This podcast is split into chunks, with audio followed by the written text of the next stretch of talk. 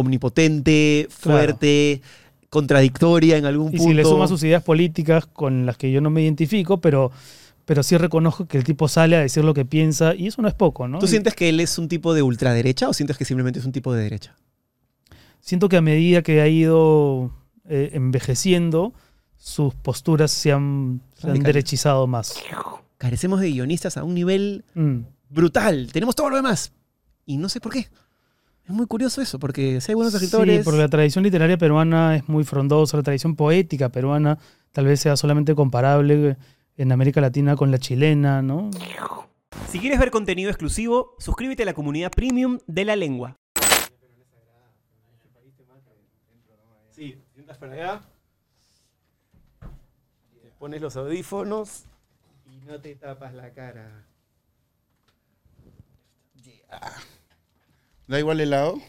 Sí, hay un left right ahí si te da el ojo, pero en verdad no va a hacer ninguna No veo- diferencia. No veo nada, ya no importa. Me estoy quedando ciego. La cuarentena, pues, perdón, los 40. La cuarentena es otra huevada. Sí. No, pero sí, weón, de verdad que estoy viejo y... O sea, yo uso anteojos hace años, pero sí me he dado cuenta que en los últimos años mi, mi- mi vista empeora más rápido. Puta, Felizmente me pasa muy poco cuando edito mucho, cuando estoy viendo algún video muy mucho tiempo, pero si no... ¿Empezamos? Empezamos. 3, 2, 1. Creo que precisamente uno de los problemas con todos estos temas del privilegio y las diferencias de clases y las diferencias sociales en el Perú, el problema es un poco que como no lo hablamos tanto, la gente no sabe muy bien en dónde está parada en esos rollos. Entonces hay mucha gente que dice, yo soy este eh, peruana como la chicha morada, y es como, no, tú eres peruana como una sanisidrina.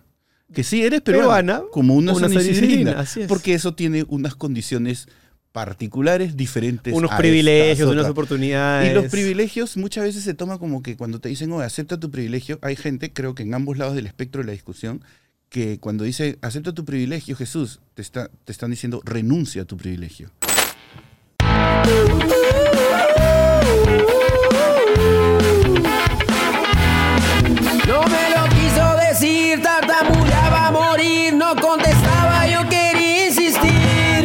Afloja ya, sabes que tienes algo para contar, cuéntame más. Con esa lengua te la voy a jalar, escúpelo ya. Eso es La Lengua. Auspiciado por Samsung.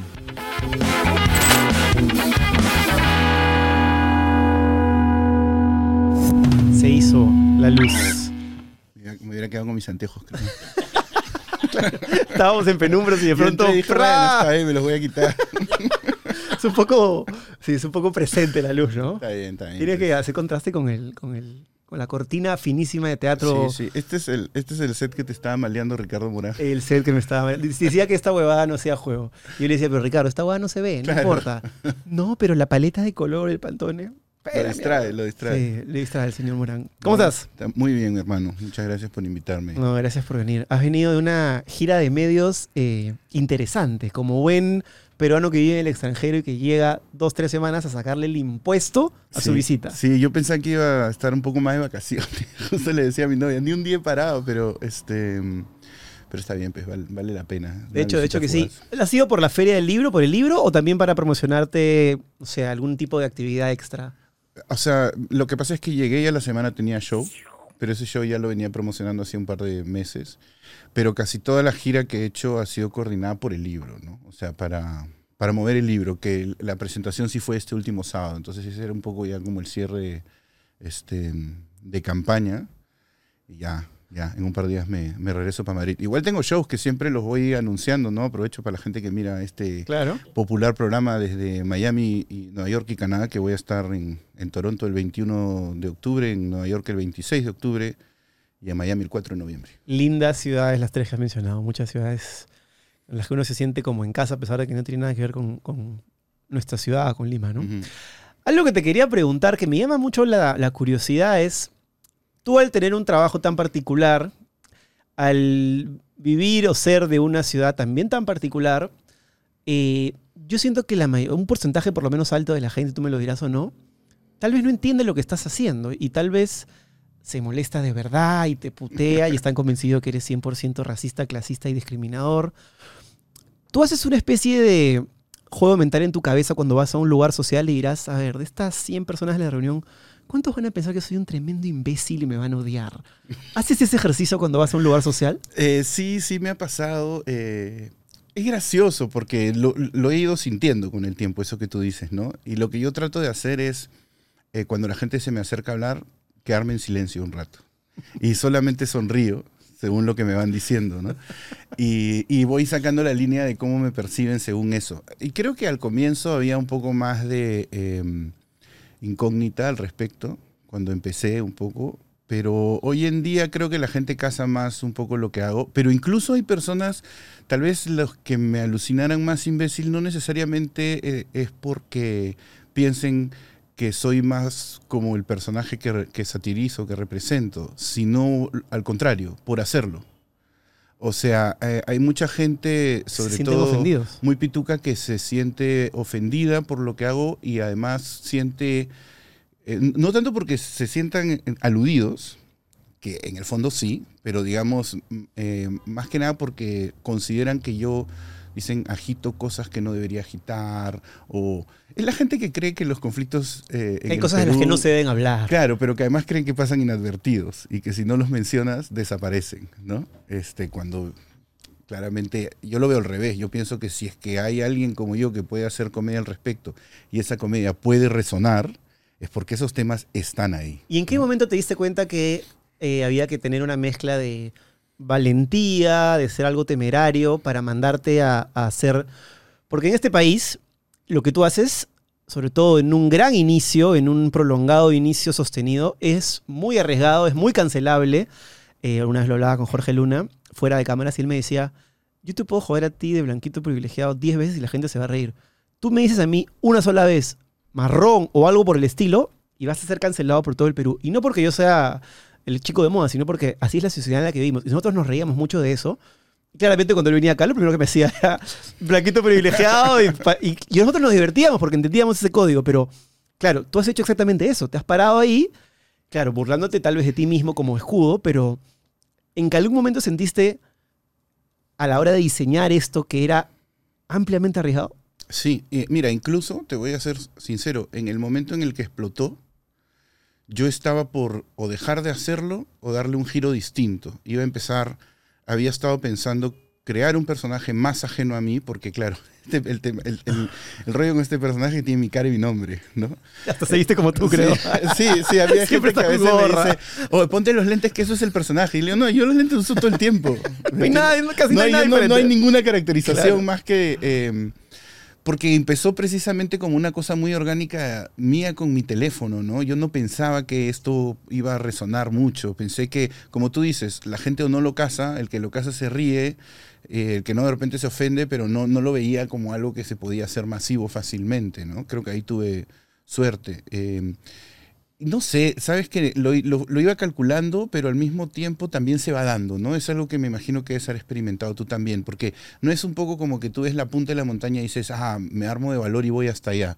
Más un poco como que vas dando ciertos pasos que te van acercando, te van llevando en cierta dirección y según lo que tú sientes que resuena o te gusta, le metes un poco más. De acuerdo, pero Ah. claro, los riesgos que tú asumías eran cosas que al limeño especialmente le arden, que son temas raciales, eh, sobre todo tocados de la manera que los tocabas, no como una, digamos, no como una, como un chiste fácil, sino como una sátira, como una, como un sarcasmo. Discriminación, temas sociales, temas barriales que son tan pintorescos esta historia. Cuando yo escucho Sí. tus chistes de San Isidro Magdalena o, o estas ideas pues de la Molina Ate con su cerco, ¿no? Eh, hay, una, hay un nivel de valentía que yo decía, ¿este hombre está loco o, está, o es genial y alucinado que aquí la va a poder hacer? Porque hay una cosa muy, muy visceral a la de romper, ¿no? Sí, pero mira, creo que hay un conjunto de factores que a mí me han favorecido muchísimo. Eh, en cierto grado, eso que te decía Jorge es muy cierto. O a mí me ha pasado siempre en los ambientes de comediantes. Eh, en los ambientes de comediantes, o en otros ambientes, pero sobre todo en los de comediantes, yo siempre he sido el pituco. Así tú no quieras, quedas en- caes en ese lugar, pues porque, digamos, este país, esta sociedad está constituida de una forma y es lo que uno quiera o no acaba representando, ¿no? Entonces, eh, esos chistes también me los han hecho a mí toda la vida y tú a la larga, ¿qué vas a hacer? Solo te vas a reír y decir, oh, perdón por ser pituco. No, empiezas a responder, ¿no? Empiezas a reírte, a burlarte y precisamente cuando hay confianza es eh, cuando lo llevas más allá, ¿no? Eh, ese es un factor que tenía, digamos, un poco esa, e- e- ese, ese feeling ya de cómo se me percibe y qué cosas más o menos puedo decir para responder.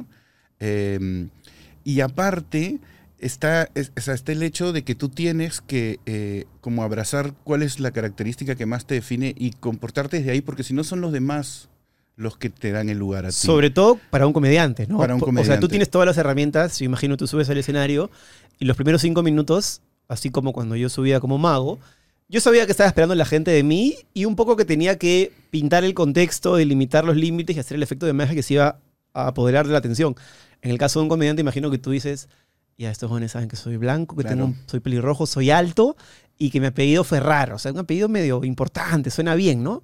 Tengo que joderme. claro, finta, tira- tira- claro. su- suena bien de lejos. O sea, tengo que tirar alguna cosa que me haga empático, ¿no? Pero, claro, para el que no es comediante, por ejemplo, a mí siempre me decían eso. Yo me- realmente nunca me molestó demasiado, ni tampoco me parecía lo que pudiera responder. Pero sí decía, cuando lo tenía Jorge acá, nosotros hacemos chistes pez súper, súper heavies fuera de cámaras. Claro. Y ahí sí nos tiramos. Pero si yo hago esos mismos chistes acá, que él sí los hace, el que va a ir muerto soy yo. Entonces Claro. yo decía, yo no soy comediante, yo quiero dormir tranquilo, tranquilo, destruyeme, yo me Pero hago feliz. eso es interesante, ¿no? Porque cuando haces el, el chiste aquí, este es un contexto, digamos, amplio, ¿no? Ahorita, o sea, nos ve pues toda la gente que sigue tu programa, es, es un, es un público amplio.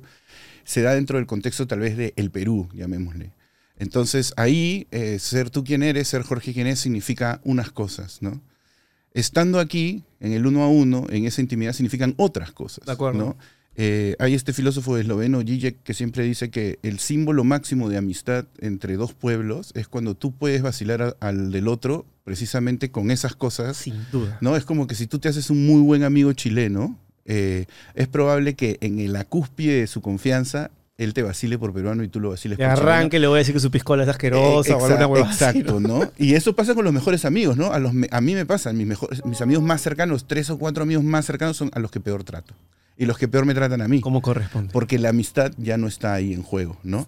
Entonces, eh, yo creo que también pasa, o sea, pasa un poco eso. Y, y yo tuve la suerte de, porque luego tú dices, ya, ok, ¿cómo hacemos que ese contexto se entienda, ¿no?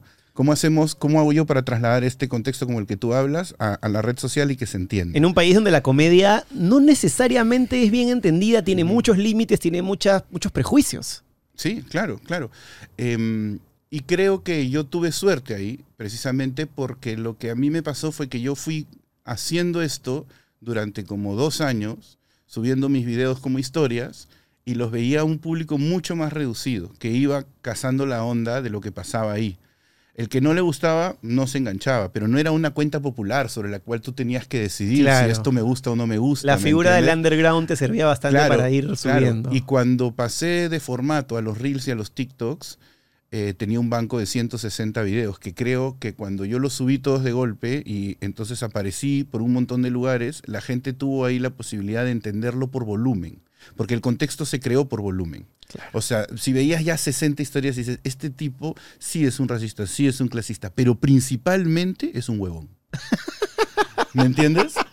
Creo que esto es. Yo, yo todo esto lo veo en retrospectiva, ¿no? Porque yo dije, cuando esto reviente, me van a. O sea, en el momento que reventó, dije, uy, ya, claro, ahorita revienta, pero ahorita me van a, me van a querer funar, ¿no? ¿Y tú crees que más bien una funación o una... Porque lo que tú has hecho por momentos en algunos videos, si es que alguien no lo entiende, perfectamente te podrían denunciar o te podría caer el Ministerio de Cultura o Ujú. tantas autoridades que a veces no se dedican a lo que deberían dedicarse, sino que se dedican a denunciar Sí. comediantes. Sí. Cosa que a mí me parece muy estúpida, pero eso es una opinión personal. Tú en algún momento dijiste... O sea, porque tú ves los comediantes gringos y casi, casi llevan Son como mil un- veces peores. como un, pero tienen, tienen un galón de haber sido denunciados y se sienten como... Bueno, Casi aquí- casi te dicen comediante que no se respeta, comediante que se respeta tiene que tener una denuncia. Y aquí también, ¿no? Y aquí o sea, aquí si alguien te quiere cancelar, o sea, no- lo único que hace es aumentarte seguidores y llamar más la atención sobre ti, ¿no? Porque quienes por lo general van detrás de los comediantes o de los artistas para cancelarlos, no, no son necesariamente los fans de lo que esas personas hacen, son gente externa a eso, ¿no? O sea, yo me acuerdo cuando, eh, no sé, cuando Ricardo y Jorge se metieron en problemas, por primera vez creo que fue por Ricardo con el programa que hacía con Norca, Ujú. eh, es- eso, eso fue alrededor de San Valentín. Yo estaba haciendo un show en el Canut, porque ellos dejaban libre el Canut, porque estaban haciendo un show de miles de personas en el Jockey Club. Entonces, claro, tú dices, sí, quedas mal y todo, y independientemente de lo que se haya hecho los errores que se puedan cometer, a la larga lo que hace es poner la mirada de la sociedad sobre ti, ¿no? Entonces, Samsung sorprendió al mundo con lo nuevo de sus equipos Galaxy. Nos presentó al nuevo Z Flip 5, el celular perfecto para los creadores de contenido como yo. Su pantalla es 278% más grande que su versión anterior y personalizable. Además, su diseño es más compacto y fácil de llevar. Aprovecha y llévate el doble de almacenamiento sin pagar más. ¿Qué esperas? Únete al lado Flip. Gracias Samsung por estar con la lengua. Claro, pero cuando ya te cae una autoridad que te impide, por ejemplo, sacar una visa para Estados Unidos, ah, claro. ya empiezas a decir, o sea, ya te empieza a, a- a golpear. Hay imagínate que a ti, ojalá que no te pase nunca, pero el Ministerio de Cultura te pone pues, una denuncia y te abre un proceso de oficio, el Ministerio Público, imagínate, y de pronto te joden para una visa o te están yo pidiendo... Tengo pasaporte europeo, no me importa. que hagan lo que quieran. Este, este podcast va a ser comentado tan, con tanto insulto. Dos blanquitos comentando, Sí. dos pituquitos de la planilla. Otra vez imagino, dos blancos hablando. Otra vez dos blancos hablando. Puta, qué divertido. Voy a leer los comentarios y le voy a dar like a todos los que hagan comentarios, pero sean, sean ingeniosos, pues no pongan la guada aburrida de siempre. Yo soy ¿no? blanco y rojo, además. Además, sí, Sí. tienes la, la patria tatuada en, en la barba. Este, nunca te ha pasado nada de eso entonces, nunca has No. tenido nada, nada No. de ese tipo. No, creo que creo que lo que yo hago además, ¿sabes qué pasa? Que muchas de las reacciones de esas cosas son muy viscerales. Creo que lo mío todavía mantiene cierto carácter críptico que no es tan fácil de poner el dedo como para decir, ah, pero lo que él dice es discriminatorio. Y es como, sí, claro, ese es el chiste. Ese es el chiste. No es que hice un chiste que acaba siendo discriminatorio. No, no, el chiste es que el personaje se siente inocente, se siente bueno y se siente inclusivo mientras es discriminatorio. Trata de, de representar un poco a este personaje que conocemos en nuestra sociedad que, que puede ser racista o clasista pensando que es buenísimo. Que es inclusivo y Claro. que está ayudando al resto. ¿No? Porque es bruto, básicamente es es. inculto. ¿Cómo reaccionó tu familia ante estas cosas? Debes haber tenido bastante familia que dijo, bueno, el sobrino Jaime no entra a mi casa, ya no quiero saber nada del primo Jaime, bla, bla, bla, bla, bla, bla. Al revés, yo, yo lo veo al revés. ¿Ah, sí? Sí, porque bueno, mi familia, mi familia más directa, eh, bueno, están todos muy contentos. Mi madre está feliz porque, digamos, de alguna manera, o sea, mi mamá va al teatro y lleva amigas de amigas. Cada vez que hago shows mm, va con 10, 12 amigas Manja. al teatro. Muchas muy conservadoras, pero que tienen el- el- la virtud de saber, creo, disfrutar y reírse de cosas con las que no necesariamente están de acuerdo. Y aparte imagino que hay un tema de eres su sobrino, qué lindo que estés ahí en el teatro, También, vamos a darle un aplauso, ¿no? Y sabes qué, Em, también pasa mucho acá en Lima que eh, si eres artista y no te va bien, eres como un vago, ¿no? Y tú puedes ser exactamente la misma persona y haces exactamente lo mismo, pero ahora te va bien, entonces, ah, no, ahora le va regio, ¿no? Entonces, eh, creo que también, y, y eso además está bueno, porque creo que no necesariamente viendo las cosas igual que yo, muchos de mis familiares están sí muy contentos y me apoyan muchísimo porque saben que hago lo que me gusta y, y me va bien. Y eso, Qué eso chévere. creo que es bien valioso. Qué chévere, claro que sí. Eh, ¿En qué momento soltaste el síndrome del impostor y dijiste ya, yo soy comediante y puedo cobrar una entrada para hacer reír a la gente? Todo el tiempo lo siento. Eh, la otra vez vi un meme que me dio mucha risa que decía, salió un- uno de esos que salió un gatito mirándose al espejo y no tiene nada que ver con el caption, pero decía, adiós síndrome del impostor, hola delirios de grandeza. Que es lo que Y- la y- gente debería tener para empezar, sobre todo los que somos emprendedores y nos paramos delante de una cámara, de un público, ¿no? Sí, sí, entonces eh, a mí, mira, me ha pasado, justo en estos últimos días he pensado bastante al respecto por la presentación del libro, porque yo antes de ser comediante y antes de cualquiera de las cosas a las que me he venido dedicando en los últimos años, yo escribía desde chivolo. Entonces, si hay alguna aspiración que tenía más o menos clara de niño, era que yo quería escribir, porque yo leía mucho y quería publicar, ¿no? Entonces, presentar un libro en la feria del libro, en la manera como, como he tenido la oportunidad de hacerlo el otro día, sí era como una de las cosas que uno piensa que va a vivir, y, o sea, o que quería vivir. Y así bien loco, porque a la hora de vivirlo, nunca es como te lo imaginas, ¿no? O sea, nunca, nunca los... Y, y- y no sé, y eso ha sido una gran lección que he aprendido yo, porque es como que mm, cuando tú tienes sueños, luego cuando los consigues, es muy raro que los consigas exactamente como los soñabas. Sobre todo porque la expectativa es a veces exponencial Sí. y la realidad es un poco más mundana, ¿no? O a veces llegas incluso tal vez al tope de esa expectativa, pero el camino te trae otras cosas, ¿no? Ah, O sea, cuando uno es, no sé, más chivolo piensas que es talento, tiempo, resultados. Y en realidad el trabajo, ¿no? 50 veces más importante Es que el mucho más importante, ¿no? Entonces, ¿Cómo te, eh, cómo te imaginabas tú tu presentación? eh, yo me imaginaba como un escritor serio. O sea, yo me imaginaba que escribiendo los libros que yo leía. Entonces yo imaginaba que si en algún momento estaba en ese rol, iba a ser desde un lugar mucho más como intelectual. Con la cara de contraportada diferente a esta, imagino. Una cara así como los con escritores otro que- tipo de título. Como mi amigo Renato Cisneros que puso Sí, así. sí. Que igual como creo- A lontananza. Igual el libro no es tan payaso como, que- como No, no, no, yo lo he leído, en lo he otros leído. aspectos, Así es. pero, pero yo me imaginaba, digamos, eso, ¿no? Y me imaginaba en un escenario, pero como músico. Pero yo ni siquiera sé tocar, nada. Pero soy muy fan de la música, siempre me ha gustado. Entonces de niño yo me imaginaba, ah, mira, si algún día estoy en escenario, será como un músico, y si algún día escribo, sería como un escritor. Y es lo loco es que como comediante he llegado a las dos cosas, pero tengo la suerte de que mi sueño, mi fantasía, que de alguna manera además me, me alimentó y me, me alentó durante mucho tiempo, sigue ahí, porque no ha sido exactamente eso lo que he conseguido. He, he conseguido las- la satisfacción, entonces siento que al mismo tengo mucha suerte, puedo vivir como esta realidad y, sin haber matado mi sueño. ¿Y tú forma. sientes que al haber publicado un libro ya eres un escritor? Yo, yo siento que soy un escritor desde que escribo stand-up y hago guion. Eh, los gringos, por ejemplo, siempre se identifican como escritor comediante, ¿no? Y la verdad es que para hacer stand-up hay que escribir un montón. Muchísimo. Y yo he escrito durante años este, en publicidad y he escrito un, un montón de guiones y bueno, lo, lo voy a seguir haciendo. Pero es una dinámica distinta porque escribes, memorizas, botas, escribes, memorizas, utas- usas botas, escribes en esta estructura del punch 1, 2, 3. Sí. Es una situación diferente cuando uno escribe narrativa, ¿no? Cuando tiene que concatenar prosa, tiene que alejarse tal vez de lugares comunes, tienes que tener una, un estilo uniforme que considero puede ser, no sé si más difícil, pero distinto. Sí, es distinto. A mí se me hacía más natural porque cuando yo empecé a escribir, mi estilo era ese. Yo escribía, hacía historias en donde hablaba de temas, los ilustraba con anécdotas. eh, muchos, claro, tenían humor en la narración, pero muchas veces también tocaban temas sensibles. Eh, porque, claro, es un acto que se da tú con tu pantalla, tú con tu teclado, ¿no? Esa, escritura es bien íntima y la lectura también. O sea, cuando la audiencia recibe ese producto, lo recibe por lo general en un espacio de intimidad, ¿no? A diferencia del stand-up. El stand-up es un teatro, es un espacio compartido, todos nos estamos riendo, estamos disforzando, estamos haciéndonos los huevones un poco, ¿no? Directamente hay una complicidad en donde yo te, yo, yo te voy a hablar ciertas cojudeces y tú me tienes que hacer el favor de tratar de montarte en esa lógica, ¿no?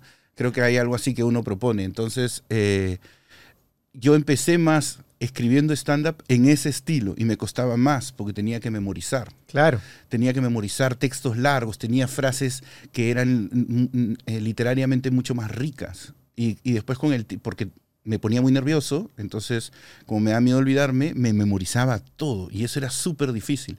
Y con el tiempo ya vas perdiendo los nervios y te vas dando cuenta que en realidad, o sea, o- eh, por ejemplo, ahora, en- ahora estaba escribiendo un chiste em, sobre Janet O'Connor y, sobre una experiencia que me pasó y, y decía, claro, tiré como tres o cuatro conceptos y, y hoy en la noche me voy a subir un ratito a un escenario y lo voy a contar.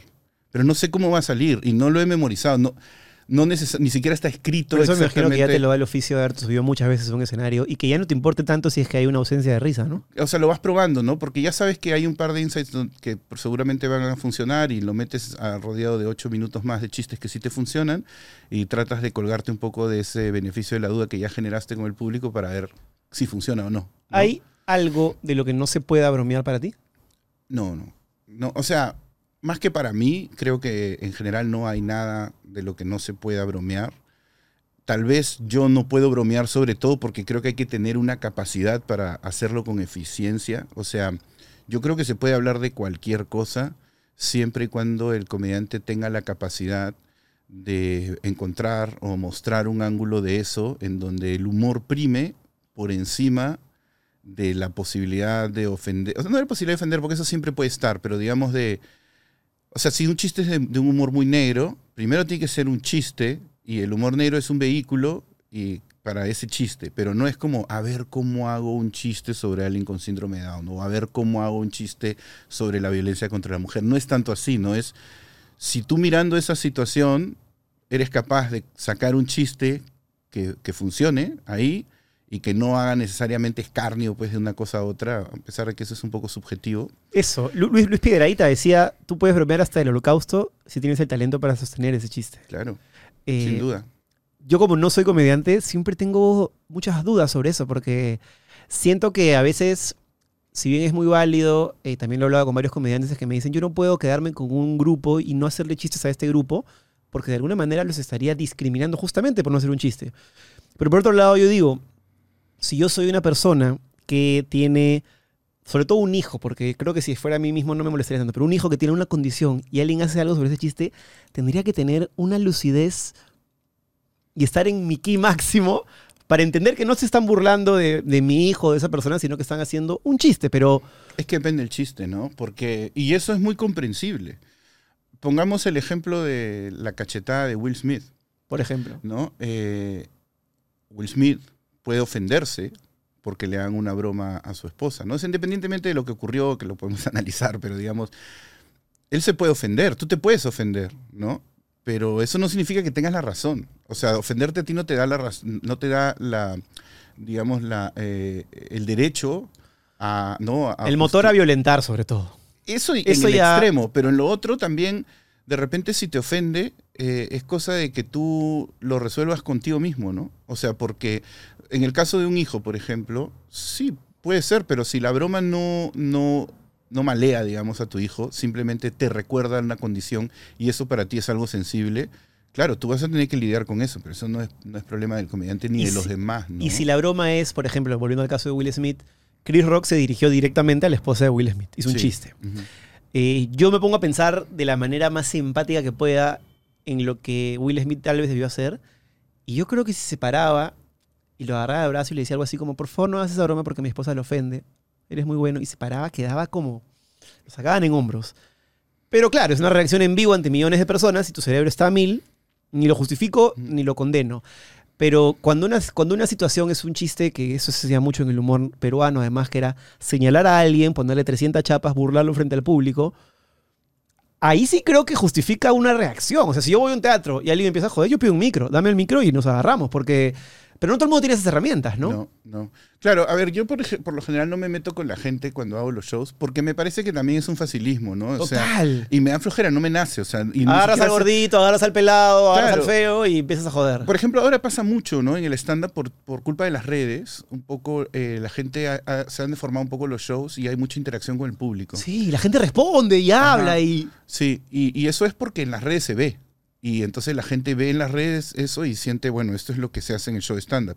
De una hora de show eso pueden ser cinco minutos, pero ahora también hay cada vez más comediantes que van y hacen eso porque saben qué es lo que la gente quiere ver y tal vez ante, si no tienen tanto material, no sé, pues haces eso durante 45 minutos y llenaste el show, hora, ¿no? claro. Entonces, y tienes material para tus redes, además, si es que lo sabes hacer bien. Entonces, em, no, no sé, yo siento que hoy, hoy en día, claro, hay un poco ese, ese lenguaje de vuelta. En el caso específico de Chris Rock y Will Smith, a pesar de que a mí, quiero dejar claro el sesgo de que yo tengo que a mí toda la vida me ha caído muy mal Will Smith. De verdad. Toda la vida me ha caído muy mal. Me parece como que siempre ha sido el típico tío que sonríe cuando es evidente que no quiere sonreír. Y entiendo que eso lo puede hacer uno e- e- en su trabajo y todo, pero no le creo, nunca le he creído, me parece como un, no sé, es un optimismo vacío que representa, nunca me ha gustado. Yo leído su biografía y tiene, entiendo de dónde viene eso que justamente Ajá. dices, que lo tiene, Ajá. pero aún así yo lo tengo, o sea, me parece un crack en todo lo que hace, me Ah, es parece un- que... muy talentoso, ¿eh? yo en esa parte ni siquiera lo, lo- lo cuestiono. Pero ¿qué, qué, como comediante, ¿qué crees que, que se puede desprender de eso o qué crees que, que es... Yo creo que está loco Will Smith por lo que hizo, está loco. No solamente por lo que la reacción de tomar una especie de acto de justicia en sus propias manos, loco. este, sino eh, me parece, yo, yo considero que el chiste que le hicieron fue, fue tan súper suave, ni siquiera, ni siquiera grave, mira, te diría que fue suave, o sea, te diría que hasta, hasta empoderador podría haber Lo que pasa es que yo creo que ella tenía un- probablemente un rollo con ese tema de la alopecia o de, o de ser una mujer con caída de pelo. Y claro, o sea, tú no sabes qué habrán discutido de repente esa misma tarde. Y claro, Will Smith se ríe, pero cuando lo ve a ella, dice acá tiene que salir el gorila que tengo adentro, el macho Claro. fuerte, dominante. Claro, él reacciona por ella. Y reacciona por ella. Y reacciona en base a lo que él cree que ella quiere que él haga. Y es un comportamiento muy primitivo, además. Y, y además para determinar eso, tendríamos que ver pues todas las marañas que había en esa relación, ¿me entiendes? No, y, y el, el especial de Chris Rock, donde responde un poco eso, y lo destruye. O sea, y dice algo así como: Te sentaste en una mesa roja a hablar de cómo el amigo de tu hijo estaba con tu esposa y te molestas porque yo digo que tu esposa no tiene pelo. Claro. Además, además Chris Rock le dice a Jada, ¿no? Le dice, con ese look, le dice, está bueno, estás para G.I. Jane, G.I. Jane 2. Claro. Y G.I. Jane 2 es una película súper... O sea, G.I. Jane 1, digamos. Claro, claro. Es una película donde una mujer se empodera a través de raparse el pelo. Además, las mujeres afroamericanas en Estados Unidos han usado ese look mucho tiempo. No es una novedad. No es como que aparezca Scarlett Johansson rapada que dirías como, ah, es un poco raro, claro, ¿no? claro. Eso es un look súper común, que además le queda muy bien. O sea, Lupita Nyong'o, que es una actriz que Sí, gana, claro, la de Star Wars. tiene el mismo look, ¿no? ¿Me entiendes? Y no sé, alopecia tengo yo, brother. O sea, ella tiene el pelo rapadito como un montón de gente que ha, que ha este, no sé. Entonces, igual ya uno no se mete con, con como ella decide Pero por lucir, ejemplo, ¿no? si tú Pero- fueras Chris Rock, o sea, y tú tienes a alguien así, por ejemplo, ¿te parece válido agarrar? Imagínate sentado ahí y está, pues, no sé, dos personas ahí públicas, no conocidas tuyas. Y dices, puta, va a ser gracioso si los hago mierda. ¿Pisas el freno o pisas el acelerador? Eh, depende de la persona y, este. mm, Tal vez le, le podría tirar un poquito, pero tienes que entender también que estás en un. Mira, por ejemplo, Fabricio Copano, que es un comediante chileno buenísimo, que vive en Nueva York, que está en el show- show de James Corden. Es un pata que la rompe. Hace poco hizo Viña del Mar, ya lo ha hecho otras veces. Y es como el rey en Viña del Mar, como comediante él. Y es joven y todo. Y, y a veces hay, pues, famosos chilenos que están ahí. Y él les pega un poco a cada uno, ¿no? También hay como una especie de reconocimiento. Es como cuando yo voy a un roast. Si yo voy a un roast con mis amigos comediantes, si el roast es para ti, a mí también me va a caer. Eh, Claro, lo que pasa es que yo vuelvo y repito, o sea, a mí, por ejemplo, me hicieron un, un roast o un broster, les- hablando huevadas, yo sabía dónde iba y me pareció excelente que lo hagan y además me divertí mucho haciéndolo porque digamos que dentro de todo mi ego está en el lugar correcto, no me jode mucho que me basuren, me parece divertido, me parece que hicieron un chongo Es una especie de bueno. homenaje también. También lo veo así. Claro. Pero la mayoría de gente, sobre todo la gente que no se dedica necesariamente a eso, que no entiende la comedia, se va a ofender y le va a doler y se lo va a tomar personal, ¿no? Mm. Entonces, Sí. hay también una necesidad tal vez de, de educar en comedia a la mayoría de personas que está acostumbrada al lapo, al chiste fácil, a Ujú. la chapa y al este Sí, sí, sí. Ahora, yo estoy de acuerdo que eh, si va un tío a un show de comedia em, y se sienta a ver su show de comedia y además paga una entrada para ir a ver el show, le vas a sacar la mierda a todo el que tú le show, saques la pues. mierda a todo el show sí me parece injusto. Primero, como te digo, porque creo que no debería ser el objetivo del comediante, es. que debería ser el, el de escribir unos chistes que estén buenos como para, ¿no? Haz tu trabajo. Un poco. Eh, me parece un facilismo, sí, por un lado. Y, y sí me parece un poco cruel. Ahora, hablando en un espacio como el Oscar, ¿tú viste el, el discurso que hizo Ricky Gervais en los Globos de Oro? Con- Un genio lo hizo 60 veces. Cuando estoy aburrido me meto a YouTube a verlo. es, ¿Me entiendes? Es otro nivel, Es ¿no? otro nivel. Es otro nivel de ofensa, mucho más directo. Sí le pega a ellos, además, con cosas personales, como tú trabajas para esta empresa, tú trabajas para esta otra. O sea, Cuando- cosas de las cuales no hay como estudia Tim defenderse. Cook, que típico que está sonriendo, Sí. como así, está todo bien, y de pronto, pero tus trabajadores son abusados en Vietnam. Sí, claro. Y aparte la cámara le enfoca. Sí, y aparte lo han llevado seis veces, o sea, es como es la única manera de que vean ese show, porque Y él, ese show es está más por aburrido. encima, y él está por encima de eso. Y él decía, ¿no? Este, Pero es cuando- otra cultura también, ¿no? Los Sí. ingleses están en esa onda día a día. Y, y además, que, eh, eh, Hollywood, el Oscar, es, son, son este. eh, mira, yo me acuerdo hace muchos años, una vez vi a Tom Hanks salir en una ceremonia del Oscar cuando ya había ganado un par de Oscars. Y eso que dice, no, damas y caballeros, Tom Hanks. Y sale Tom Hanks y todo el mundo se ponía de pie. Y yo decía, pues ese, ese huevón de Tom Hanks. O sea, yo ese huevón lo he visto en todas estas comedias juveniles. De, y claro, es un gran actor, no, no lo discuto. Pero hay un momento en Hollywood en donde como que hay esta mentira entre todos, entre todos nos celebramos, ¿no? Todos acá somos especiales y lo máximo. Y entonces, si tú estás acá durante un tiempo y triunfas, que es muy meritorio, muy difícil, eres como un semidios, ¿no? Es como que tú, no sé, anda a Hollywood y di, fácil Meryl Streep no es tan chévere. Te, te, te- Te cuelgan, incendian, sí, claro, claro. o sea, lo que voy es, es como que se genera ese halo de, de yo te celebro y tú me celebras, yo te aplaudo y tú me aplaudo, todos nos queremos, todos nos amamos, todos somos maravillosos. Además, ¿cómo te fue trabajando con este director? Increíble, increíble, el más increíble, excepto por el otro director que también era increíble. Y, Obvio sea, que hay un nivel de hipocresía superlativo, y, ¿no? y los comediantes no encajamos en ese espacio. Entonces, claro, ¿quién encaja? El comediante que quiere ser actor, que quiere estar ahí, pero los comediantes como Chris Rock, como Ricky Gervais, que son gente consagrada, que además hoy en día... Como Dave Chappelle. Sí, como Dave Chappelle, que hoy en día, sobre todo, no necesitan a Hollywood en lo absoluto. O sea, ellos no ganan un sol de Hollywood. Entonces, o sea, a ti te invitan todos estos actores y tú qué vas a ir a decirle, qué linda tu película, que no sé qué. O sea, Ricky Gervais decía, ¿a, a qué audiencia le hablo?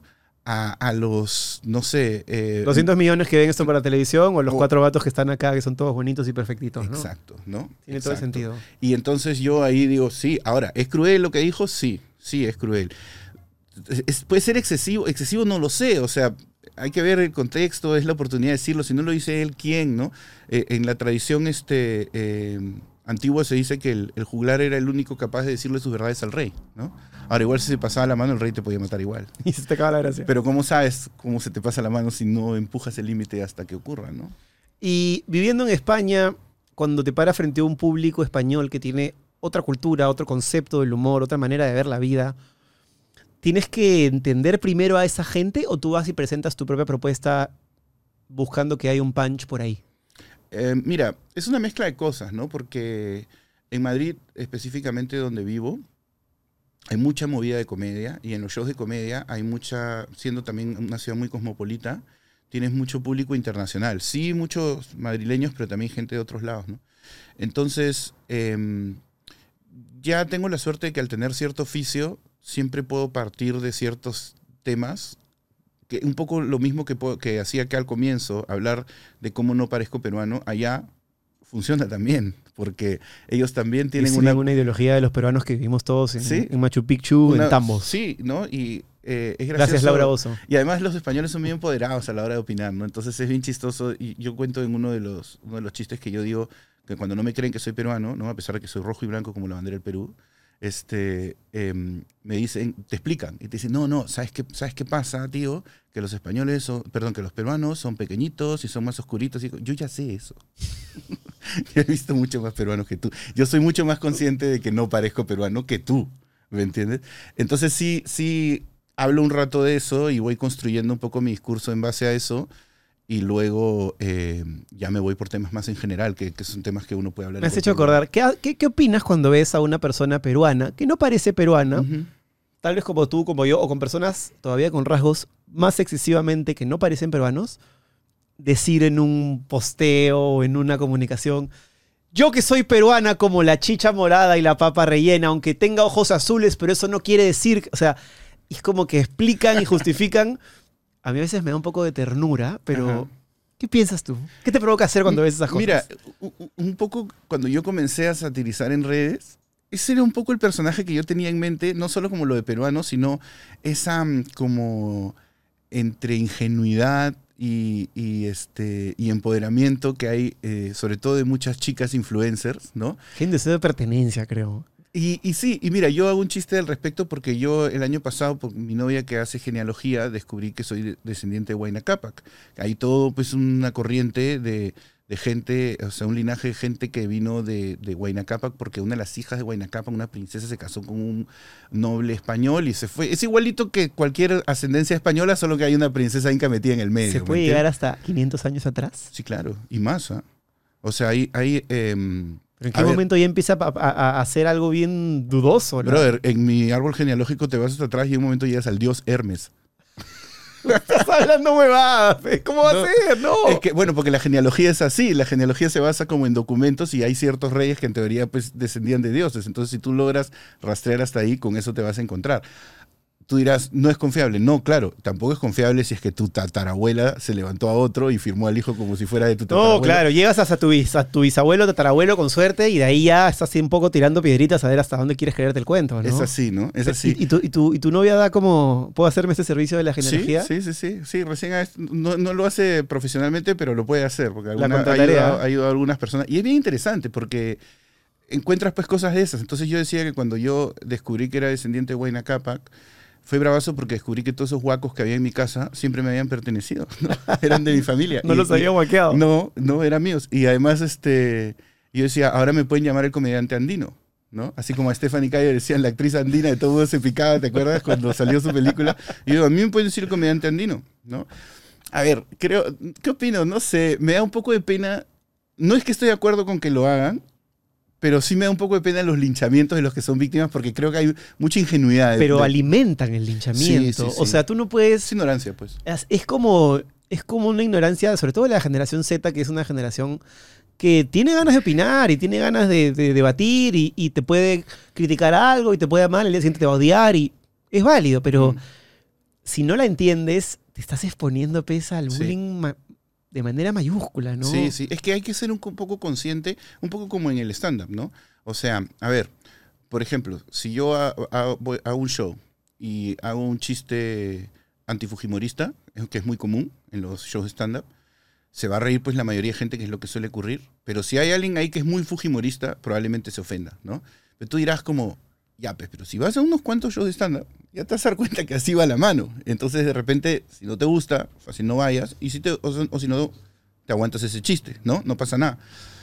Hay que ser consciente de dónde está uno cuando dice las cosas que dice. Creo que precisamente uno de los problemas con todos estos temas del privilegio y las diferencias de clases y las diferencias sociales en el Perú, el problema es un poco que como no lo hablamos tanto, la gente no sabe muy bien en dónde está parada en esos rollos. Entonces, hay mucha gente que dice, yo soy este, eh, peruana como la chicha morada. Y es como, no, tú eres peruana como una sanisidrina.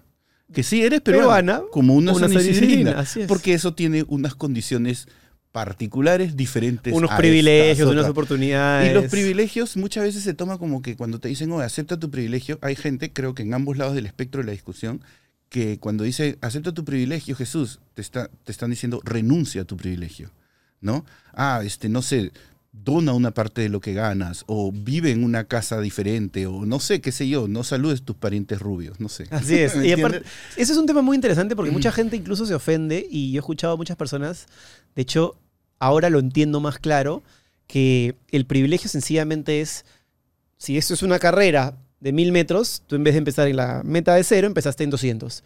No te hace culpable. Pero ya qué vas a hacer tú con el resto y cómo vas a manejar esos privilegios. Creo que el gran problema de la sociedad es cuando el privilegiado se porta como el tiranosaurio rex de la sociedad por esos 200 metros que tiene de, de ventaja, ¿no? Ajá, Ese es el cáncer de la sociedad. claro. El que claro. se cruza la luz roja, el que no hace cola en el banco, el que se aprovecha de su privilegio, pero por otro lado, también hay mucha gente que ha nacido privilegiada y después se ha forjado su carrera y está bien que tenga un No, montón de y dinero y está bien que vivan en 10 jatos si es que lo han hecho ellos mismos, ¿no? O sea, te pongo un ejemplo. Yo, yo fui un muy mal estudiante, entonces no terminé la universidad, ¿no? Eh, pero tengo un pasaporte europeo. Entonces, claro, o sea, y ese es un privilegio con el que yo he nacido. No has hecho nada para conseguirlo. Y entonces, digamos, a diferencia de un montón de otras personas, sí, pues yo me puedo ir a cualquiera de esos países de Europa y trabajar de cualquier cosa, ¿no? Ahora, tú puedes querer eso, te puede hacer bien, te puede hacer mal, te puede traer una vida que no es la que querías. De repente alguien que no tiene eso con esfuerzo o que sí terminó la universidad puede salir mucho más adelante que tú. Es muy relativo. Total. El tema es, no, o sea, la cagada sería que yo le diga al otro, oye, pero anda a España. Que no puede, que no, te- que no puedes. ocurrido. Y es como, no, pero agarra tu pasaporte y anda. Ese es el verdadero imbécil. Eso claro. es, ¿me entiendes? No, es simplemente, ah, ya, yo tengo esto, tengo esta suerte y bueno, pues, o sea, hago lo mejor. pues. Claro, yo no lo voy a devolver, bro, como PPK. O sea, yo no voy a decir como, ah, ahora porque soy acá, miren, renuncio a esto que me pone por encima del resto. No es así, ¿me En entiendes? de, El- de el malas decisiones claro. de PPK, pobrecito. Ah, viste, eso. Es, es- es este. es- O sea, es, es eso, ¿no? O sea, no es que tú tengas que renunciar a eso ni que te hace más. El problema es cuando el, el privilegiado se construye por encima del otro solo en base al privilegio, ¿no? O sea, es como, yo soy más chévere porque soy más chévere que tú. Es que creo y que eso es parte que porque nunca se cuestionó que es un privilegiado y que tiene una ventaja del cual él no ha hecho nada, solo por estar ahí parado, ya ser hombre, ya ser blanco y sucesivamente, Claro, ¿no? claro.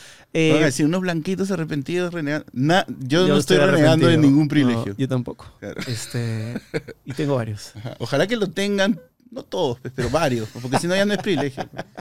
Este, como cuando leía tu libro, demasiado pituco, eh, por momentos pensaba, o mi idea era encontrar una sucesión de historias graciosas, de chistes.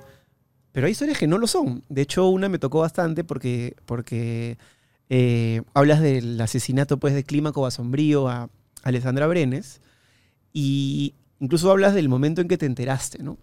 Y yo me yo estuve con una chica en esa época que estaba en la promoción de esa chica. Y me retrotrajo a ese momento en el que llaman a decir, han matado a tu amiga y estaban todas llorando en una, en una reunión. Eh, Un sábado en la noche. un sábado en la noche, así es. Eh, y describes este momento y yo decía, o sea, como que venía algunas historias que sí tenían un poco más de humor y decía, va a ser un chiste sobre esto. Y al final hay una reflexión un poquito más, no quiero decir moral, pero, pero una reflexión un poco más pues seca, ¿no? Menos, menos humorística. Eh, cuando escribías este libro, ¿también querías deliberadamente poner este tipo de, de historias tan contrapuestas? Eh, sí, o sea, lo que pasa es que el, el espíritu de este libro viene de un blog que yo hice hace muchos años, en donde como ejercicio de escritura trataba de abordar temas y terminaba haciendo estos recuentos este, sobre mi vida, ¿no? Y ese cuento, eh, bueno, esa historia o crónica, como que es más una crónica, llamarle, claro, porque incluso sí. los nombres propios de los Sí. personajes están ahí sin Sí. haberlos cambiado, ¿no? Eh, el- yo lo traté de enfocar más. Cuando hubo ese caso se habló mucho del abuso de drogas, eh, se habló mucho eh, de, de, de- la religión, se habló mucho de, cosas que están alrededor del caso, creo yo, pero que no son tan definitivas y creo que se, evitaba un poco hablar de pues, que a, veces estas cosas ocurren, que la salud mental es un tema eh, real que, del que hay que ocuparse. Y, y entonces yo traté de enfocarlo, porque a veces la gente dice, ese, ese se volvió loco, ¿no? El clásico que dice, ah, o fue y se fumó un troncho y... Y, Y, el troncho lo, y lo volvió agresivo. Claro, y yo que soy, digamos, un, un fumón salido del closet, este, Ya pateaste la puerta. eh, sé que eso no es así, ¿no? Entonces, obviamente hay gente con, con, em, tendencias esquizofrénicas que con el consumo eh, de ciertas sustancias... Claro, eso sí, le eso- activas otras cosas, ¿no? Todo como, como, como con los privilegios, todo con conciencia y con responsabilidad se puede hacer, ¿no? Entonces, eh, a mí me, yo la historia la enfoco un poco desde ahí, desde mi relación con las sustancias y cuál es la posibilidad de enajenación de uno, ¿no? Porque en esa misma historia yo hablo de cómo de niño tenía una fantasía que muchas personas hemos tenido, ¿no? Que tú cierras los ojos y el mundo no es lo que tú crees que es, ¿no? Tus papás no son tus Eh, papás. ¿no? Entonces cuando empiezas a como a dudar un poco de esas cosas, después las primeras veces que tomaba alcohol, qué es lo que sentía, qué es lo que veía en los demás, ¿no? Lo mismo eh, con la marihuana y la historia, claro, va un poco por ahí porque, porque ah, o sea, yo me encuentro con, con el hermano de la víctima de Clímaco, con Sebastián, que era mi amigo del colegio, la primera vez que fumo marihuana y estaba en la estratosfera y me choco con este momento y al igual que cuando me entero del crimen estaba ebrio, eh, hago pues, no sé, una relación que ya tendrán que leer el libro para entenderla, pero, pero va un poco por ahí. Entonces, yo al final fui encontrando la historia mientras la escribía y la reflexión que, da, que doy es, es, es la que voy encontrando mientras termino el cuento. No es que necesariamente lo tengo claro, es un comienzo, es una exploración conjunta A, que... a mí me pareció interesante, sin spoilear mucho, la parte en la que exploras que un asesino puede ser tu compañero de carpeta. E incluso un asesino podría estar sentado en esta carpeta, ¿no? Y eso me pareció como...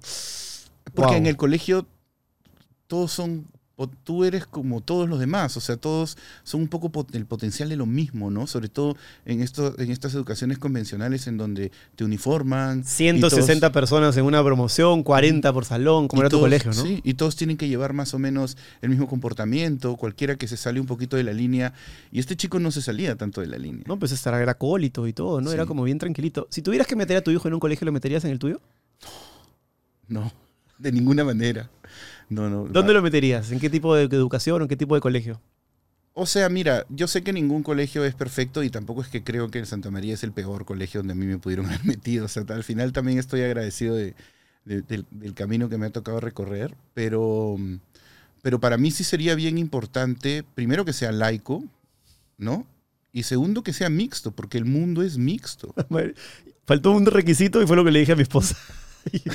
que sea que hable inglés, ¿no? Ah, También bueno, que hable inglés, sí, Que casi también. todos ahora tienen Sí, un sí, curso, pero no, no como cursillo, sino que... que- No, no, no, que sea bilingüe, Así ¿no? es. Sí, sí, sí, eso sí. Este, eso sí, es, es- es muy importante, pero, pero sobre el- en el aspecto social, digamos, sí me parecería bien importante que sea laico y que sea mixto. Yo tengo la misma impresión, y de hecho tengo muchos amigos del Santa María, espero que nadie se ofenda a mis amigos del Santa María, pero yo veía como un sello en mis amigos del Santa María que yo asociaba efectivamente a que no era mixto y que era, y, al, y bueno, era muy religioso y que los hacía muy gregarios, como Mm. muy de, siempre en banda, Sí, siempre mucho, tribal. muy tribal, eh, muy poca individualidad en algunos aspectos de habilidades blandas que me hacía un poco de, de ruido. Igual, como te digo, el padrino de mi hijo de Santa María y súper bien, pero, pero sí una característica que analizaba y sobre todo yo que vengo de un colegio que ya no existe, es bien raro que tu colegio ya no exista. Yo vengo del José Olaya, Ajá. que ya no existe porque el director era pedófilo, pues. Ah, claro, sí me acuerdo Salió en la tele y sí, todo, Sí, sí, sí. sí. sí.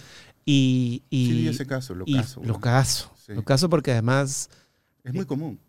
claro, pero o sea, yo nunca había escuchado, digamos, de una manera tan sistemática en un colegio no religioso, además, ¿no? Entonces, es como esta cosa de que últimamente se asociaba a los colegios religiosos, los sodalicios, en fin, todas estas cosas que, que son bien, bien complicadas, pero a mí me da mucha pena que mi colegio ya no exista. Como no hay kermés, no hay sábado para juntarte, no hay ni siquiera un espacio físico. Es... Pero era, tu promoción era grande No, éramos 20. ah, y tienes contacto con ellos. Sí, tengo, con, un- tengo un chat ahí, ¿no? Este. Mi mejor amigo es, este, vive en Estados Unidos y es de mi colegio, pero era un colegio muy particular. O sea, en mi promoción había, había un sordomudo, había un- una persona que no podía moverse, que era cojo, había un hindú o indio, según el gentilicio, un húngaro, este, un coreano del sur.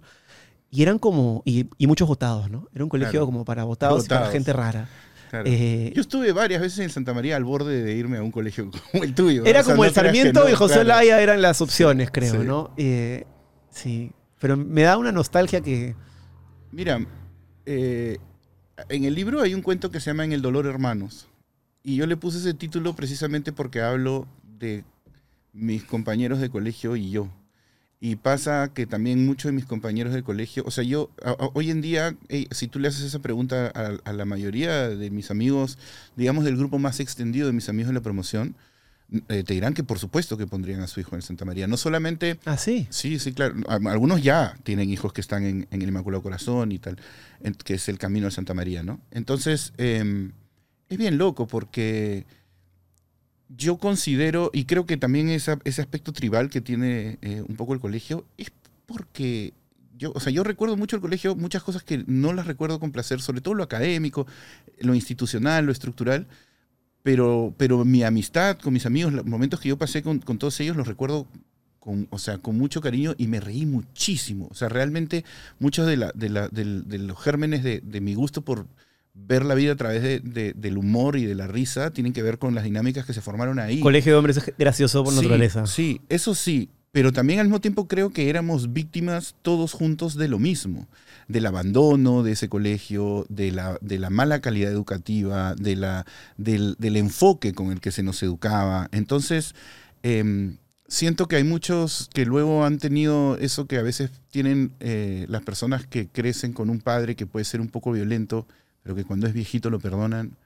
Y, y entonces después justifican tal vez su carácter violento y dicen, no, sí me pegaba, pero mira, pues, o sea... Ahora soy tal cual porque me pegó. Porque a veces es difícil aceptar que en nuestro pasado no todo fue maravilloso, ¿no? Y que en nuestro camino uno puede estar agradecido por el lugar en donde está sin tener que apreciar o valorar positivamente cada paso previo, ¿no? Hay una parte en la que escribes la muerte de tu abuelo en el libro y, y que querías llorar, pero no te salía, pues, porque. Y me parece que. También está bueno que podamos ser honestos con esta sensación de que hay, no todo el mundo se le quiere por igual y no a todos tus parientes sanguíneos, pues los vas a amar. Si te Claro. trataron como el culo, puta, es Claro, lo que hay. y, y- y mi abuelo nunca fue malo conmigo. Yo nunca tuvo una actitud negativa conmigo, pero yo lo conocía muy poco y lo conocía de una manera distante, pero al mismo tiempo esa distancia estaba marcada por las historias que contaban un poco eh, en mi familia sobre su juventud. Cuando ya, cuando yo conocí a mi abuelo, mi abuelo era un hombre mayor. Claro. Entonces ya era como todos esos viejitos tranquilos, ¿no? Todos esos, has visto todo eso, este, que pueden ser, no sé, te muestran un general, dictador, no sé qué, pero lo ves viejito y está con el nieto ahí. te saca ¿no? una monedita de la oreja, Claro, te ¿no? agarra la nariz, esa cara tengo. Sí, entonces, eh, claro, yo no es que, te- o sea, yo no es que eh, sentía un rechazo, pero no sentía la posibilidad de acercarme, lo veía como algo distante, críptico y, y así, este, y, y no sé, y que me generaba temor, como una película de terror, por eso lo, lo comparo con unas películas de terror, ¿no? En el libro. El buen Freddy Krueger ahí Sí. presente. Este. No me, no me digas a responder, ¿en qué colegio lo meterías? ¿Lo tienes o no lo tienes? No, no lo tengo. ¿Piensas tener hijos?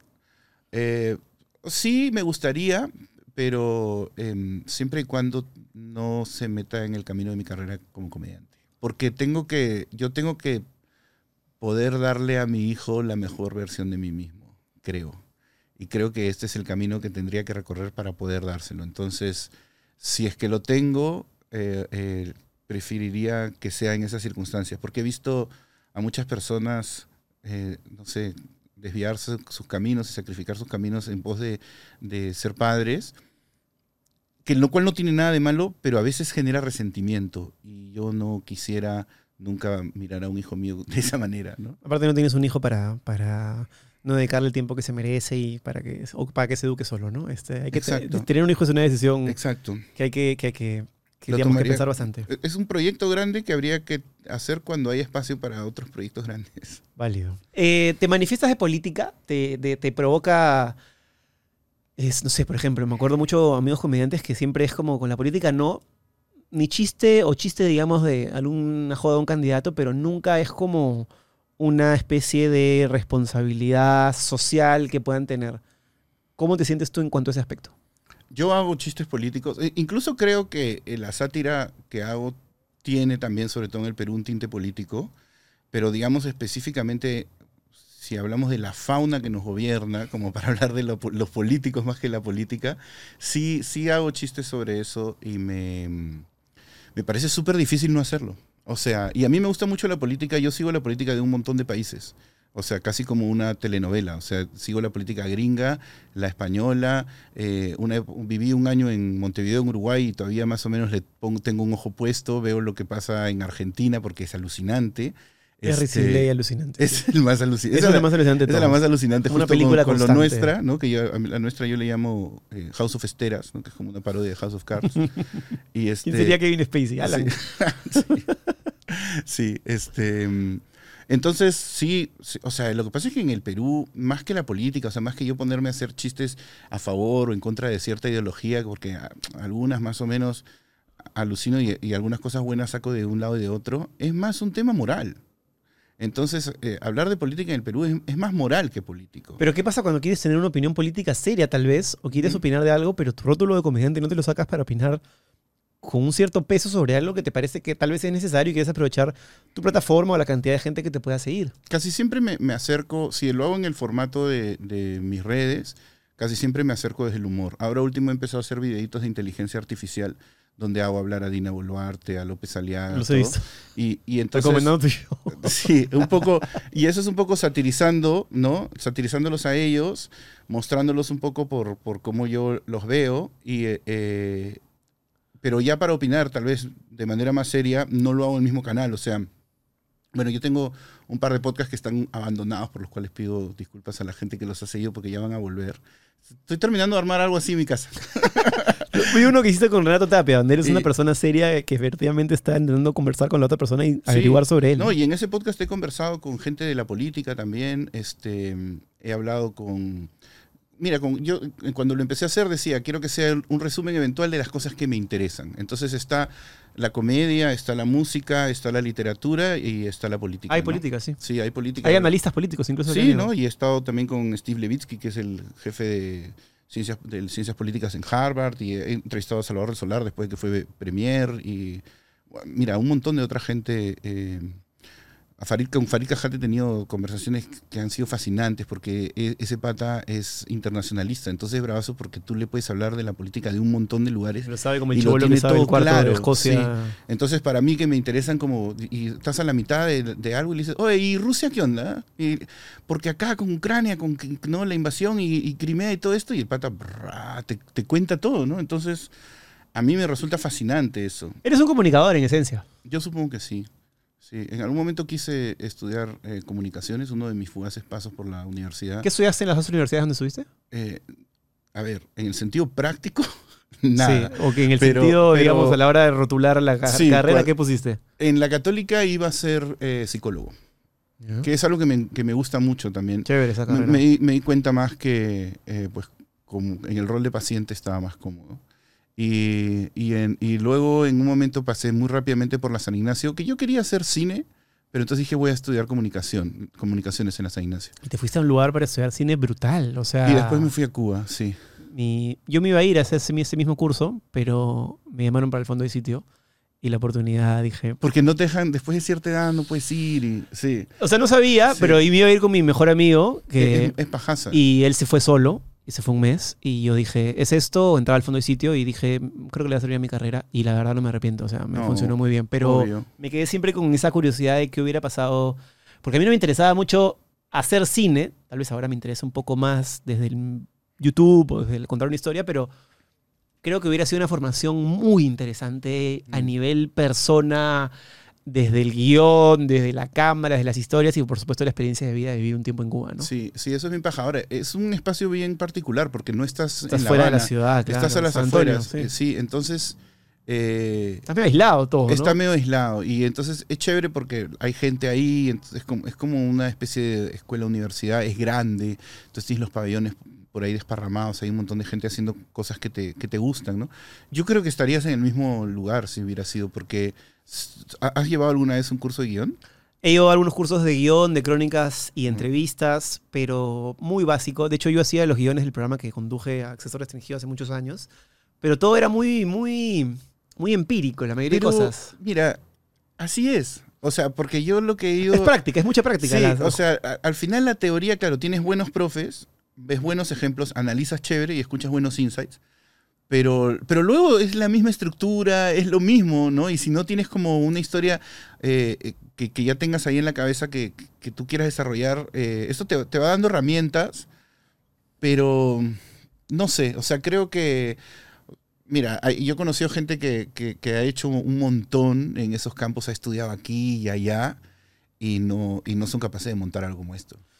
El tema con, con la gente que a veces está estudiando mucho es que creo que a veces pueden llegar a sentir que hasta que no terminen de estudiar todo no están preparados para dar el primer paso. Y el Sí. primer paso yo creo que se tiene que dar en el momento ese que no sabes para dónde ir. Ahí es donde tienes que empezar Sí. porque comenzar sonará muy retórico, pero comenzar es lo más difícil. Claro, claro. Yo me peleo con amigos y les digo, huevón, no importa que salga mal, empieza, porque si no, no tienes curva de aprendizaje, no hay ensayo-error. claro, estás igual, esperando empezar No importa perfecto. cuándo empieces, igual cuando mires atrás vas a decir, puta, qué cagada lo que estás Así haciendo. es, sí. importa cuándo. Puta, yo veo los primeros capítulos de la banca y una Te cámara. da cringe. O sea, me da un poco de ternura, pero está tan mal hecho todo. O sea, el audio se escucha la, la- el edificio que se estaba demoliendo atrás, la cámara se mueve, eh, los colores están terribles. Pero es feeling eso. Pero es súper feeling, ¿no? Es, Además, eh, ¿sabes qué?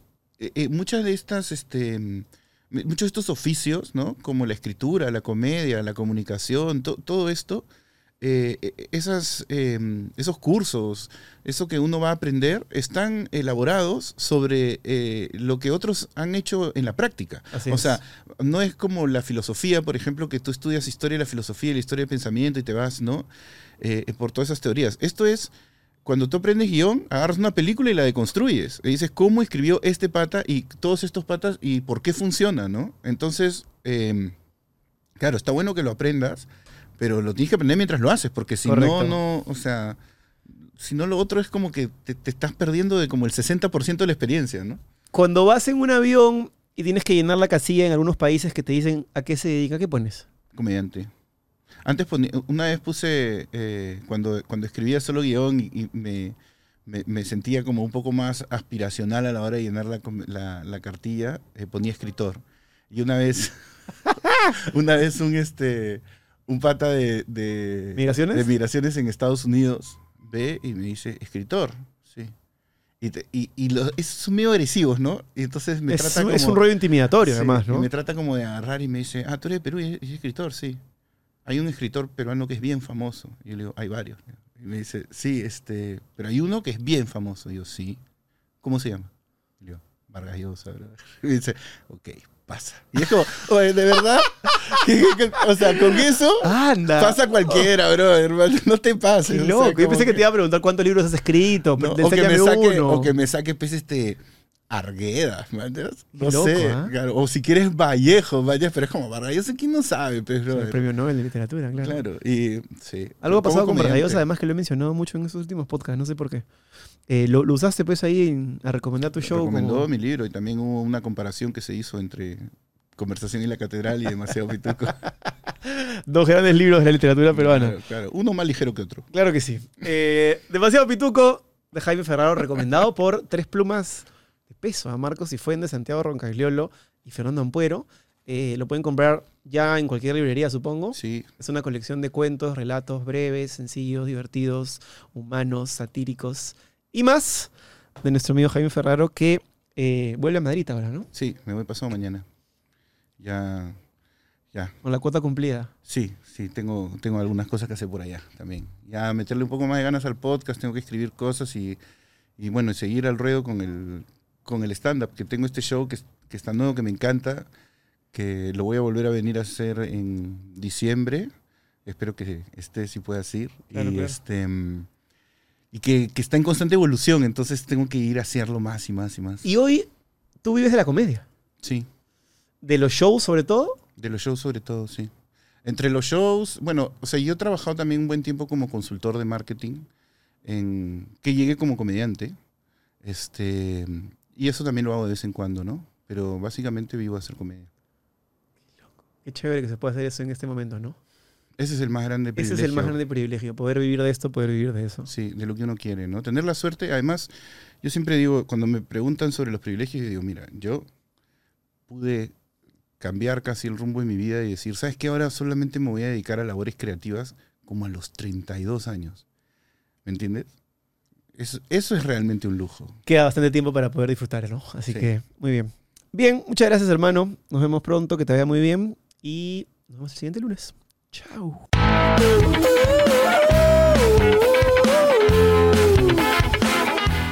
Si te ha gustado esta conversación y quieres ver más, te invito a que te unas a la comunidad premium de la lengua desde 8 soles. Tenemos tres categorías donde hay diferentes beneficios y podrás ver las cosas que no podemos poner en el programa principal con nuestros invitados. Conversaciones increíbles, cosas un poquito fuera del lugar, un poquito subidas de tono que te van a encantar. Es la manera increíble que vas a poder conocer mucho más a la persona que se sienta en esa silla. Además, vas a poder ver el contenido de Pasita, algunos videoblogs, vas a poder ver algunos programas antes que el resto de la gente y muchos otros beneficios depende de la categoría en la que estés. Es una comunidad en la que no nos guardamos nada y estarás apoyando al proyecto para que continúe mucho más. Así que nos vemos en el premium de la lengua. Por esa lengua te la voy a jalar. Escúpelo ya.